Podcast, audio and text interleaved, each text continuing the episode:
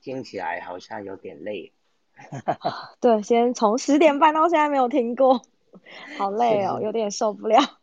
是是是，那今天让你早点去休息。其实我刚刚刚你还没进来，其实我有稍微聊一下打疫苗的事情啊，就是我今天今天下午去打的，然后也有在诊所那边休息休息大概十分钟嘛，也没有就是没有任何感觉，就是说除了打疫苗的位置好像有那么一点点酸痛之外，现在也没有那种感觉。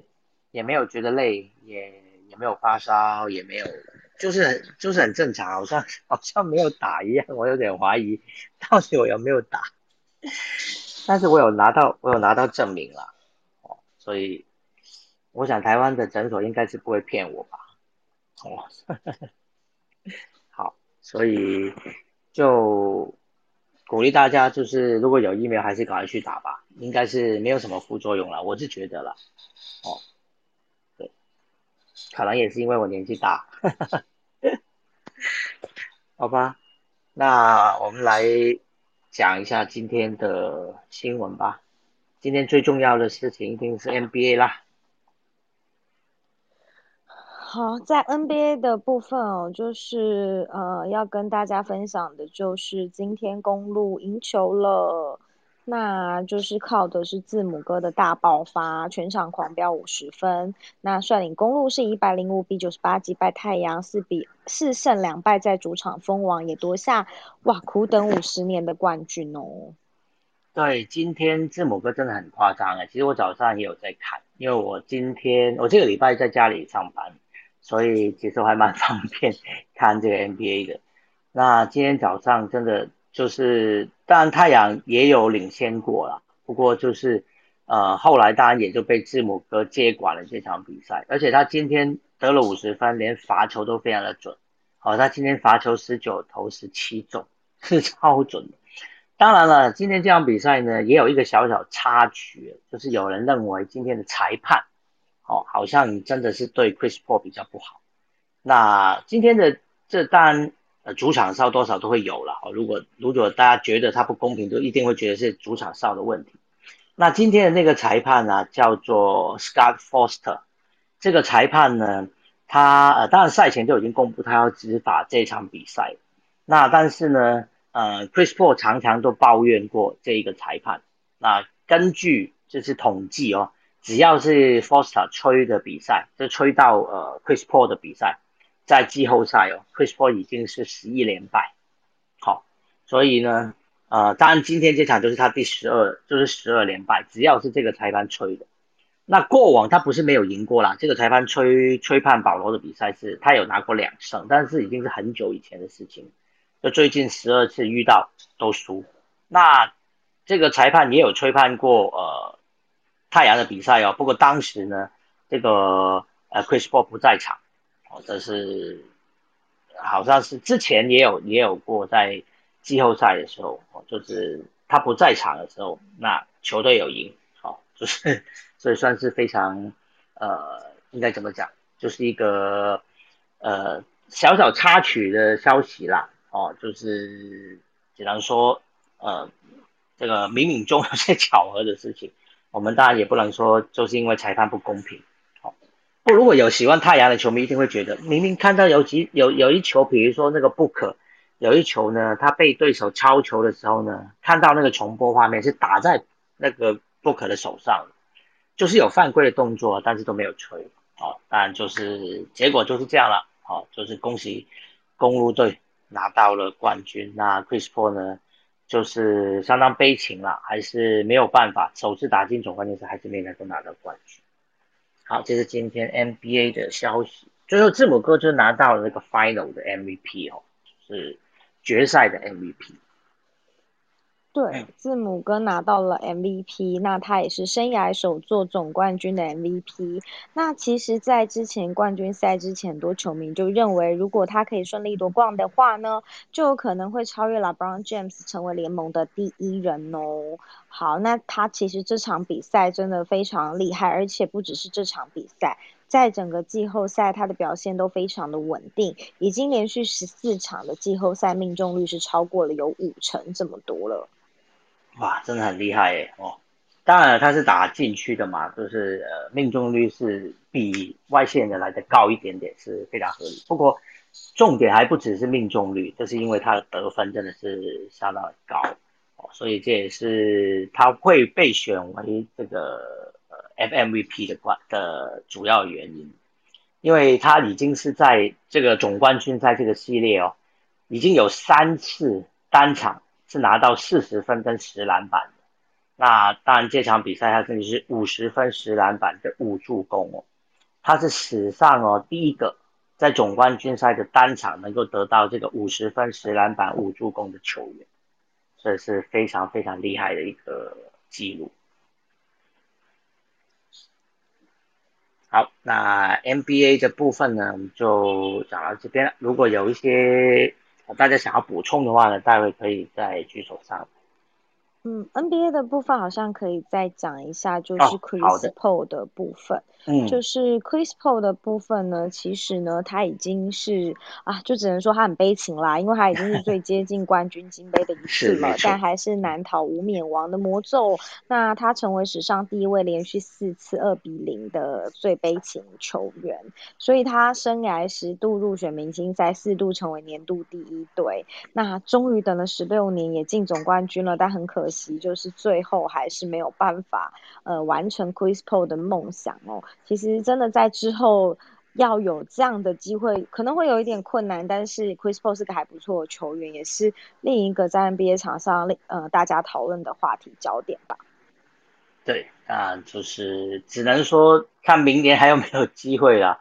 呃，不过当然呃年纪又在又在长一岁哦，对 Chris Paul 来说，明年还想要拿总冠军，是要继续留在太阳呢，还是好？还是寻求其他的方法了，这个可能要值得他们在这个休兵期间来好好考虑的。但，太阳一定要想办法留住他跟布克，就是才有可能继续，或者是说在未来的几年再考虑一下要怎么样建队的一个方针。好的，那 NBA 的部分呢，我们今天就先讲到这边了。好，接下来我们还是又要来关心一下大股商品了。好，那在大股祥品的部分呢，嗯。就是他今天呢，三打数都遭到三振，那获得一次四坏球保送。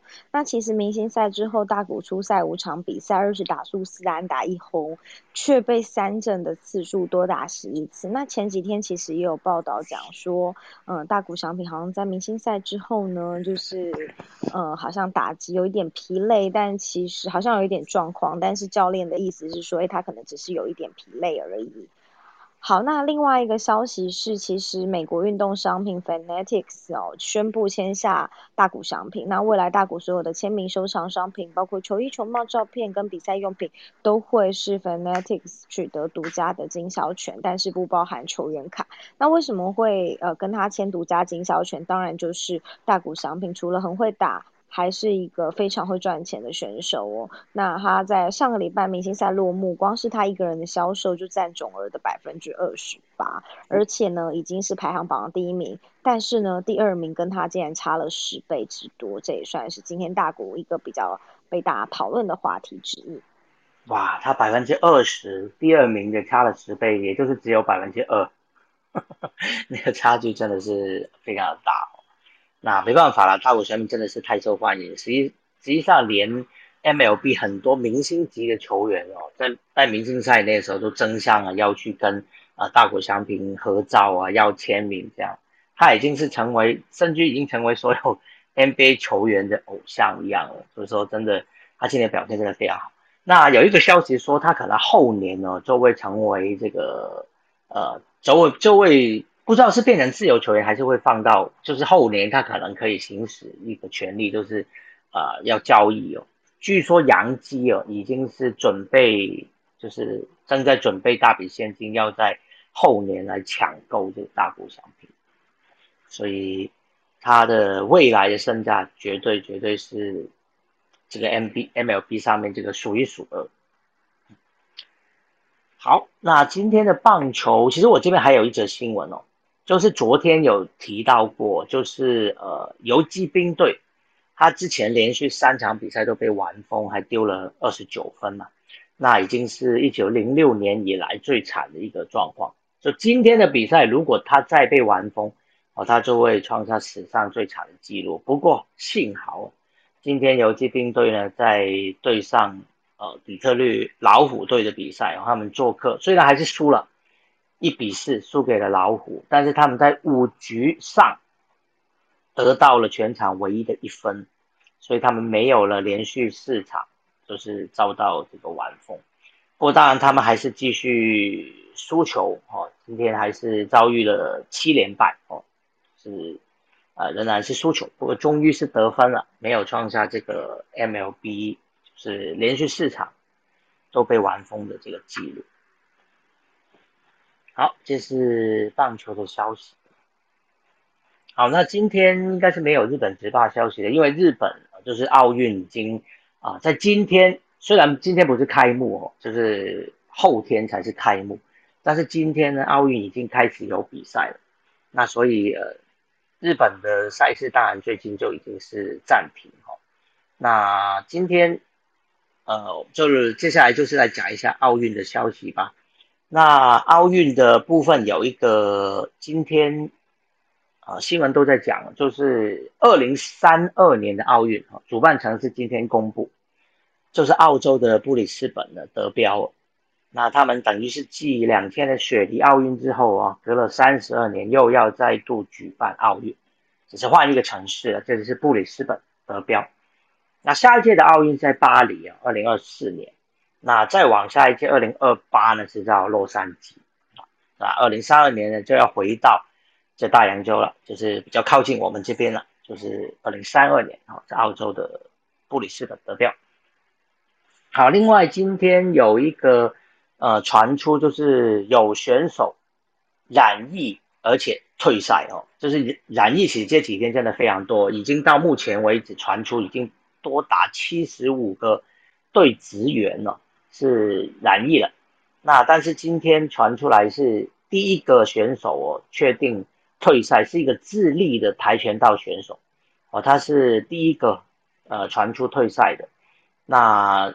那就是因为他染疫之后，就因为呃感染了新冠肺炎，等于你就是要隔离嘛。那隔离等于说是赶不及呃参加比赛，所以他就是先退赛。这个智利跆拳道选手叫做阿吉雷哈，那他是两次的新冠肺炎检测都是阳性，所以成为第一个呃退赛的选手。啊，当然呃除了他之外，其实今天还有另外一个刚刚才看到的一个消息。好像是有一个荷兰的女子选手，有一个荷兰的滑板选手哈，叫坎迪亚格斯 （Candy Jacobs），她同样也是呃在二十一号验出阳性反应，那接下来十天要被隔离嘛，那就表示呢他被迫要错过比赛，等于说他也是要确定退赛了哦，就是今天传出来，这个是最新的消息，刚刚才啊看到的哈，就是。等于说已经有第二个选手是传出退赛好，另外在奥运方面，当然就是来跟大家聊一下今天，聊一下今天的这个战报了。那今天的呃赛事就是早上开始就是进行女子垒球的比赛。那女子垒球今天进行了三场比赛哦，加拿大是四比零打败了墨西哥。那开幕战是日本对澳洲了，日本是八比一大胜澳洲。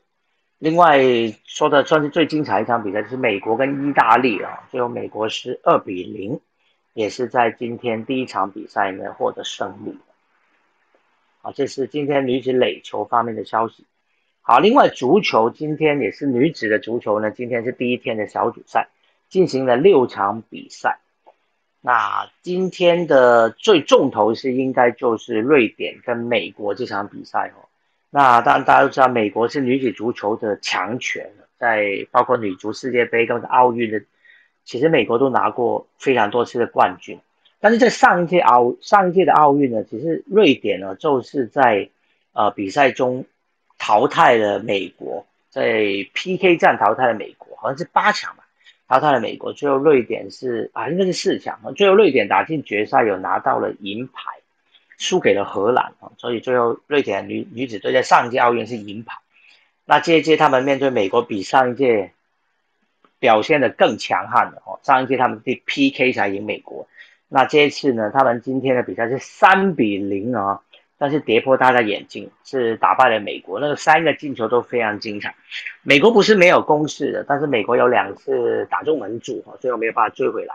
瑞典的几次攻击都是从右路的进攻啊，就是右边的右中场的几次的传球突破都非常精彩。啊，最后是三比零打败了美国。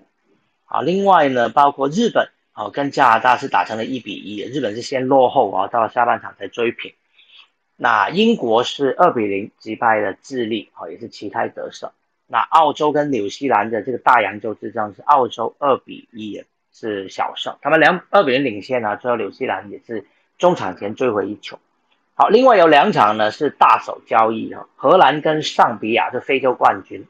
荷兰是十比三啊，十比三狂胜，在刷数据哈。那巴西今天对中国的女足呢是五比零啊，巴西也是取得一场大胜。好，这是今天的足球啊跟垒球的这个奥运的战报。好，最后的其他的部分呢，就来讲几则有关足球的消息啊。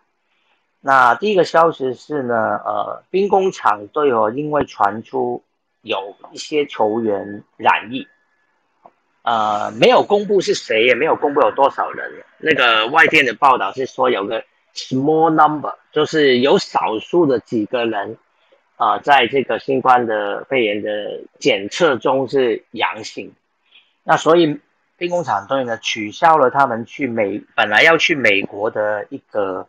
呃，佛罗里达杯这个有有一个算是热身赛的一个赛事，这个比赛呢本来是要跟国际米兰、艾佛顿哦以及哥伦比亚的一个百万富翁俱乐部哦要进行一个四四队的一个比赛的哦，但是就是因为球队里面有人染疫啊，所以啊兵工厂已经退出了这个比赛。好，另外有一则是呃，算是转会的消息，有两则啊，其实都跟热刺有关了。好，一则是热刺的女女子队，他们今天传出呢，签下了中国的选手唐佳丽，好，那是用租借的方式的，是从中国上海申花队哦租借这名二十六岁的中国女足的选手。呃，唐佳丽是有参加二零一五年的女子世界杯的，是中国的代表队哦。那另外呢，这次的男子队呢，哦，也正打算要跟西班牙的塞维亚做一个交易，他们打算要把阿根廷中场拉梅拉，Eric 拉梅拉呢拿来作为一个交换哦，他们要打算收购的是西班牙的国脚 Brian G，Brian 吉尔。好，那预计这个转会费是两千一百六十万英镑。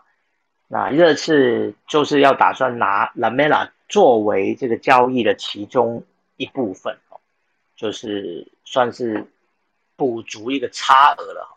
那到底会不会成还不晓得。而且今天传出来一个消息，就是蛮具体的，已经讲说大概要拿谁来作为一个交换交易这样。好，那今天的体育新闻的重点呢，差不多就是这样了。好，看看有人要上来跟我们分享。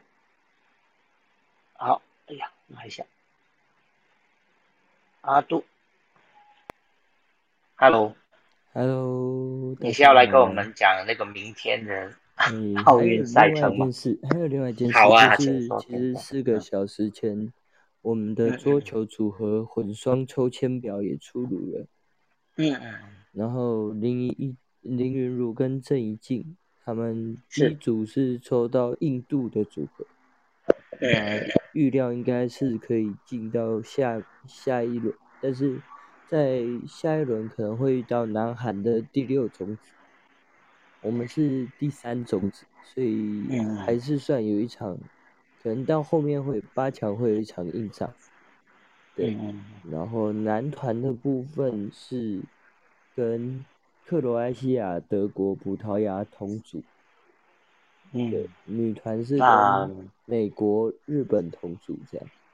哇，那男团呢，应该是德国是比较强的对手，应该是比较那对，那女女子当然就是日本。嗯，所以这是刚刚出来的消息。这个男团是不是只有小组第一名才可以晋级？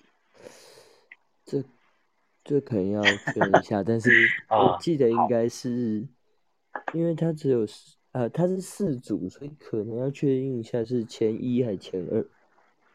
嗯，就说往往后到底是八强还是这个四个？对对对。好，没关系，我查一下，你继续分享。就是明天的这个 schedule 是什么？台湾有转播的部分是一样，七点五十，也就是八点，美国对加拿大的女垒，然后再就是哇，美国对加拿大，呃，对对对，嗯。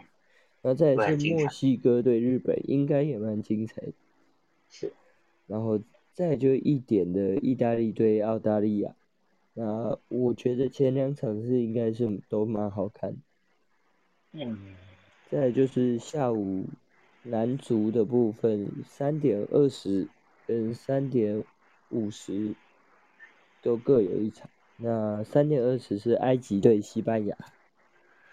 然后再就是墨西哥对法国是三点五十分，然后到晚上的话是日本对南非，刚说的跟巴西跟德国这样，这是台湾转播的部分。嗯嗯，好的，好。好。那明天还有男子足球嘛？对。嗯，刚讲刚有讲男子足球，对对对，就是日本南非这边。嗯。那个呃，桌球的我查到了哈，其实他的团体也是打淘汰的，他不是小组哦。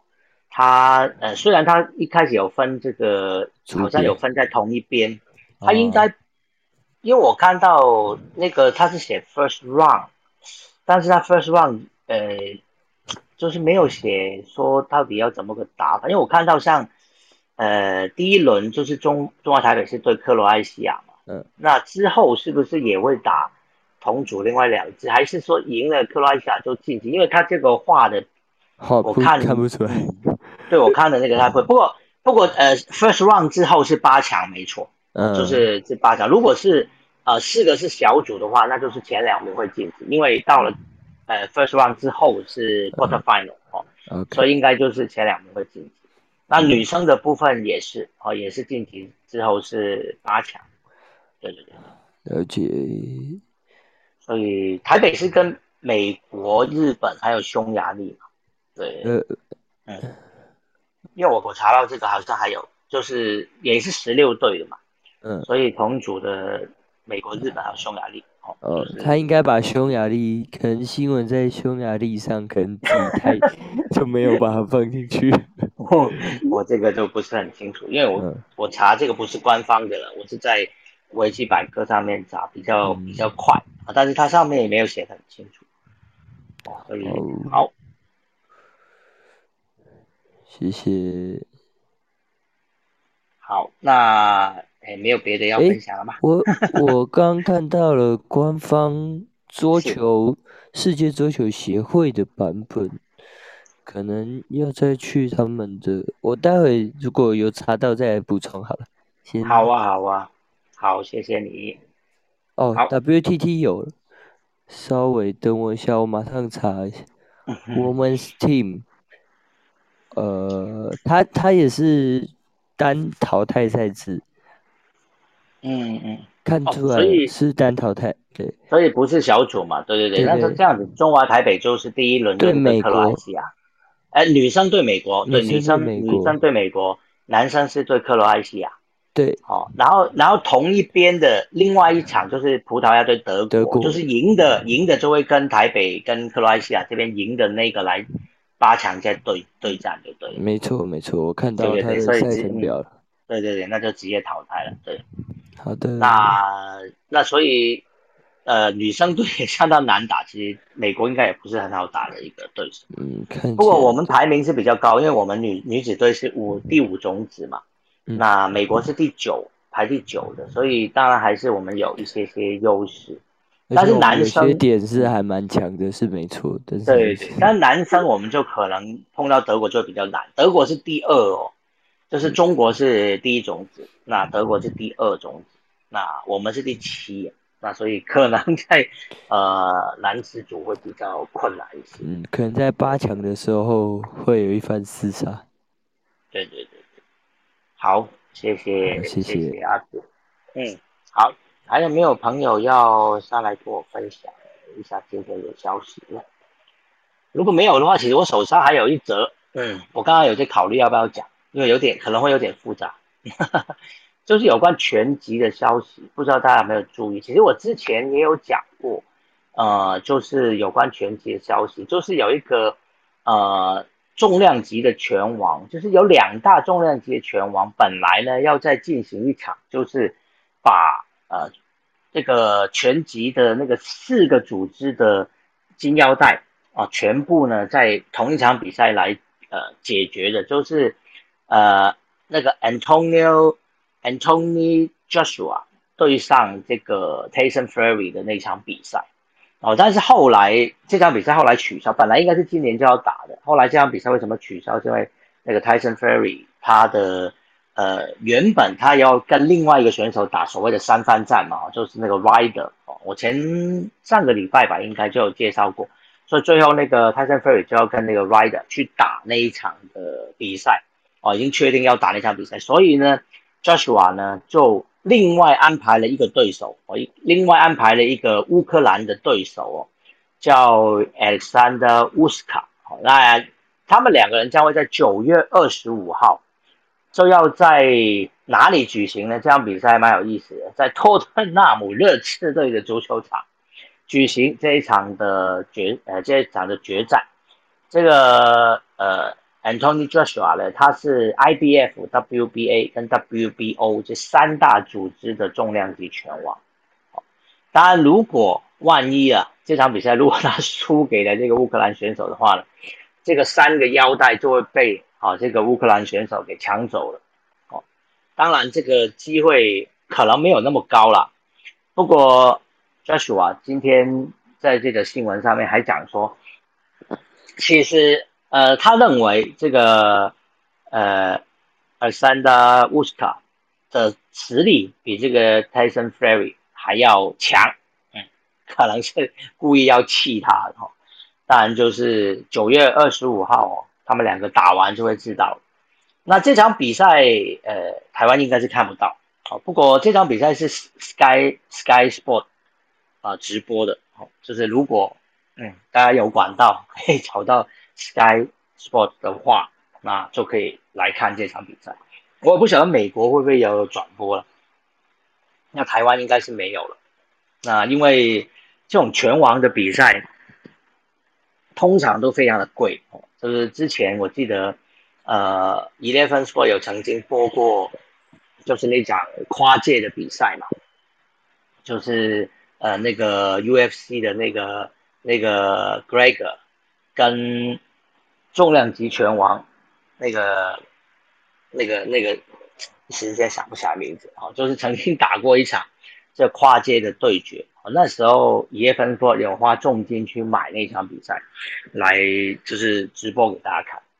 哦，当然那个收视率我是不知道到底好不好。不过这种重量级拳王的比赛绝对是不便宜的。哦，因为通常这些比赛都是独家，不是 ESPN，大概就是像这个，因为这这个是英国拳王的比赛，在英国打的，所以就是 Sky Sport 拿到了这个独家的转播。那。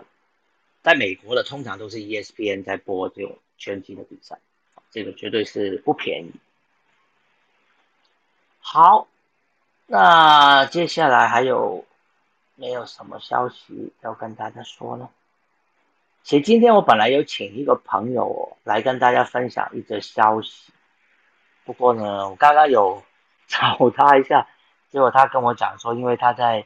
呃另外一个房间，忙到现在，那呃他说晚一点要进来，结果嗯还没有看到他，呃，我在我哎阿阿杜你说，会补充一下，其实今天已经有一支体操队是离开了选手村，等一下离开选手村是退赛了还是什么？诶，搬离，就是单纯搬离，哦避免染疫。美国，我记得是美国体操队，美国体操队。对美国体哦操队避免染疫，然后改去住饭店。哦，OK OK，不是不是不是因为就是要退赛，对，哎，怎么哦对，就已经不这个住选手嗯村。了解了解？当然，因为这这两天哦，在台湾的这个有关奥运的消息都有点算是被一些跟政治有关的事情给稍稍的岔开了一点话题了。其实我觉得在台湾这个状况，主要还是因为啊，那些其他的平台、其他的媒体，因为没办法播这个奥运啊，他们也没有，就是等于说，呃，要拿画面啊，也对他们等于说很多时候都在只能播花边新闻，因为要播那个比赛相关的，都要去跟拿到这个转播权的艾尔达去去要求，哦，要要，那你要播多少期都有规范。昨天呃，芒果有上来介绍过嘛，嗯，呃，还是还是前天我忘记，就是有关就是说呃，不管你播播这些画面哦，都是需要跟这个电视台去呃跟他去接洽的，但我对对对，当然这是很合理的，我我我没有任何意思哈，我的意思我我是想讲是说，那对于这些电视台来讲，它大概也只能用在，比如说新闻台也只能用在呃一小部分去播这个，那但是现在因为奥运又在日本这个疫情这么严重的地方，那当然每天都有相当多跟这个有关的这个花边新闻，比如说今天又说传出多少个呃选手染疫，然后今天其实还有一则新闻。其实应该算昨天晚上就传出来了，就是那个奥委会就表示说，不排除这届的奥运赛前，对在开幕前还有可能要直接取消，真的蛮夸张的。其实像吕雷吕磊跟已经女足都已经开打了，都已经今天就顺顺利利的打完，好、女足都打完六场比赛，吕磊也打完了这个这个几场的的比赛了，哦打完三场比赛，竟然还可以传出说。呃，如果万一怎么样的时候要要，好、要整个取消，我觉得有点就是奥委会真的很奇怪，就是你要取消就早点取消。啊，现在全世界的选手都已经来了，然后比赛都已经开始，就只差因为开幕式是预定是后天嘛，这开幕的仪式是还没有。那你现在说要取消，那那些来的球员、来的选手，哇，这个。我我不知道，我只突然之间，我突然间脑子脑子打结，我不知道这种事情怎么会发生这种事情，所以我觉得应该是不太可能的。嗯，但是现在有一个担心的就是说，如果这个疫情真的继续严重下去，越来越多选手，万一是选手染疫，那等于说那些比赛会越来越多选手不能参加的时候，那你这样硬要办下去，确实是会遇到一些不够。对对对，因为像明天的明天的男主，大家就可以看一下，因为昨天就有讲过嘛，那个南非队呢，其实在这次的奥运里面是最早传出在，呃，在这个选手村，他们就是最早染染疫的。那有两个球员跟一个工作人员染疫了，那后来就是有十几个呃十几个选手被被迫要隔离。那他们现在传出的情况就是，只要在比赛前六个小时。他们要去做那个 PCR 的检测，如果是阴性的，他们就可以上场比赛。那当然明这等于说明天才会做了。那如果明天做出来这个结果，万一不是阴性呢？你只要有一个两个，又不是，那到底就说南非队还剩多少人可以踢这场比赛？而且南非队的教练也说了，因为因为这种状况之下，我们根本没办法去。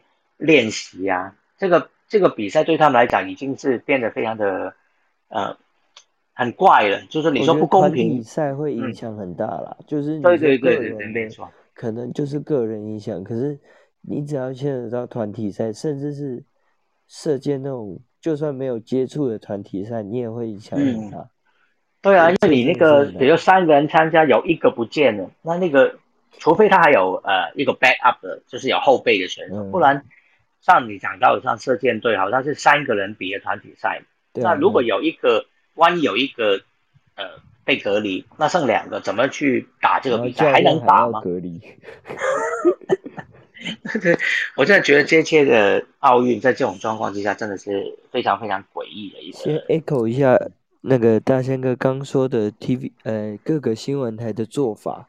我最近有看到新闻台，他们的做法是去采访球员的家人啊，然后采访选手的一些亲戚或家人，然后用他们的画面来规避掉所谓的官方画面一定要有授权或者是有审核的问题。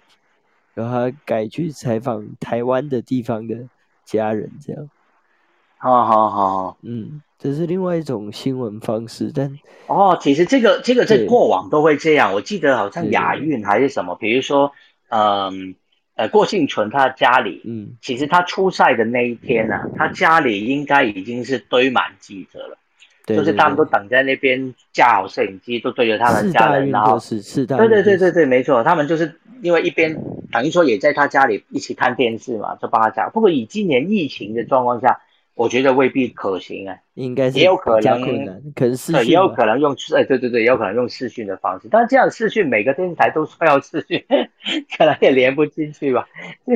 没有，他哇我觉得们应该是嗯在像之前选秀线上选秀嘛，中职，他们就是嗯用录影录他们家的状况，然后分给其他人，就比如说他们上传到网络，啊，各家媒体在自己授、嗯跟他们要求授权使用，这样嗯，也是蛮可爱的好。，好，哎，我看我朋友来了，我请他好上来一下，那我先他有一个。哦，好好好，就是呃，他今天有一个事情想，就是也跟奥运有关的，想跟大家分享一下。Hello，黑泽教练。嗨，大 Hello 贤，嘿、h e l l o 黑泽教练，感谢你赶过来，是不是，你今天要跟我们分享一则奥运的消息，对吧？对对对，就是呃，不知道有没有机会啊？因为因为现在奥运真的有点，对对对，我们刚刚刚就我们刚刚一直在讨论这个，搞不好最后临时在明天呃在后天开幕之前，这个奥委会又说不打了，不玩了。其其实真的有可能的。我因为我觉得好像、好像有在扩散。呃，嗯那我对对对，我要分享的就是那个东京奥运的那个首名的那个戴头巾的穆斯林篮球女裁判，她嗯她是一个对，她是一个埃及的工程师，她叫萨拉加加迈尔。嗯对对对，他的人生其实志向都是有习惯成就大事的习惯。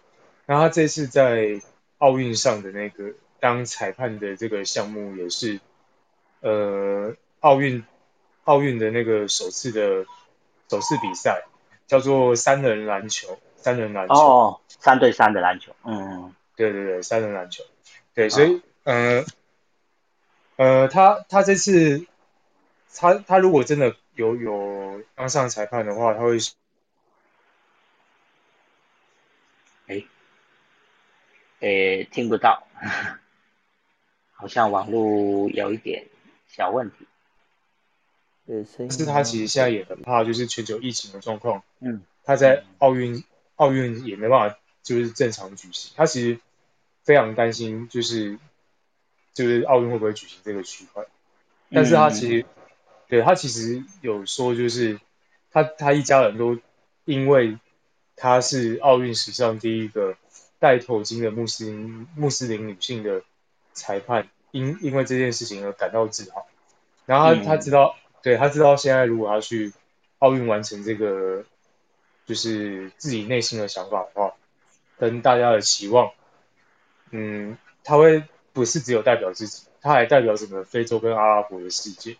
他他所以他觉得这是一个很大的责任。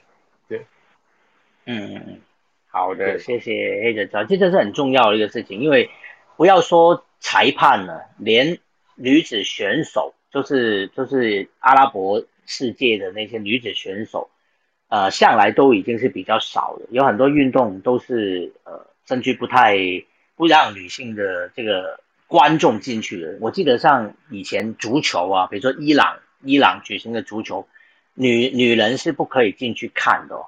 后来当然就是有有很多抗争之后呢，那个非法国际足总，因为国际总真的权力非常大，他们就有要求过，就是不可以拒绝让女性观众进场，所以后来呃，也伊朗那边也就是勉强同意，因为国际足总有权利就是停权哦，不让你再参加国际赛事，这对一个国家的足球发展是非常严重的事情，所以后来伊朗都是只能开放，就是让女性观众也可以进场。那当然他们要戴头巾了、啊。那所以能够在奥运这个殿堂上，不只是当选手了，甚至能够当裁判哦，这真的是非常，就说绝对绝对是这个穆斯林这边的一个非常非常光荣的事情，就是是一个埃及的女裁判哈。好，谢谢谢谢黑泽教练今天赶过来跟我们分享这个消息。对，谢谢大师。嗯，谢谢谢谢。好，下面还有朋友。想要上来跟我们分享其他的消息吗？那对今天的新闻就讲的差不多了。那如果没有的话呢，我们就持续关注奥运吧。那明天还有就是女垒跟男足的比赛哦，在后天开幕之前，其实已经将会进行两天的这个赛事啊。那所以现在很这个真的很奇怪的一个状况哦，比赛都已经在打了。现在传出有可能这个奥运到底是不是真的能够办下去？那我们明后天再来继续关注这个消息。让我们继续看下去。我们继续看下去。好，谢谢阿杜啊，也谢谢黑泽教练啊，谢谢下面的朋友。那我们就今天就先到这边了。好，明天明天晚上十一点，好，我们还是有晚安运动吧。明天晚上见啊。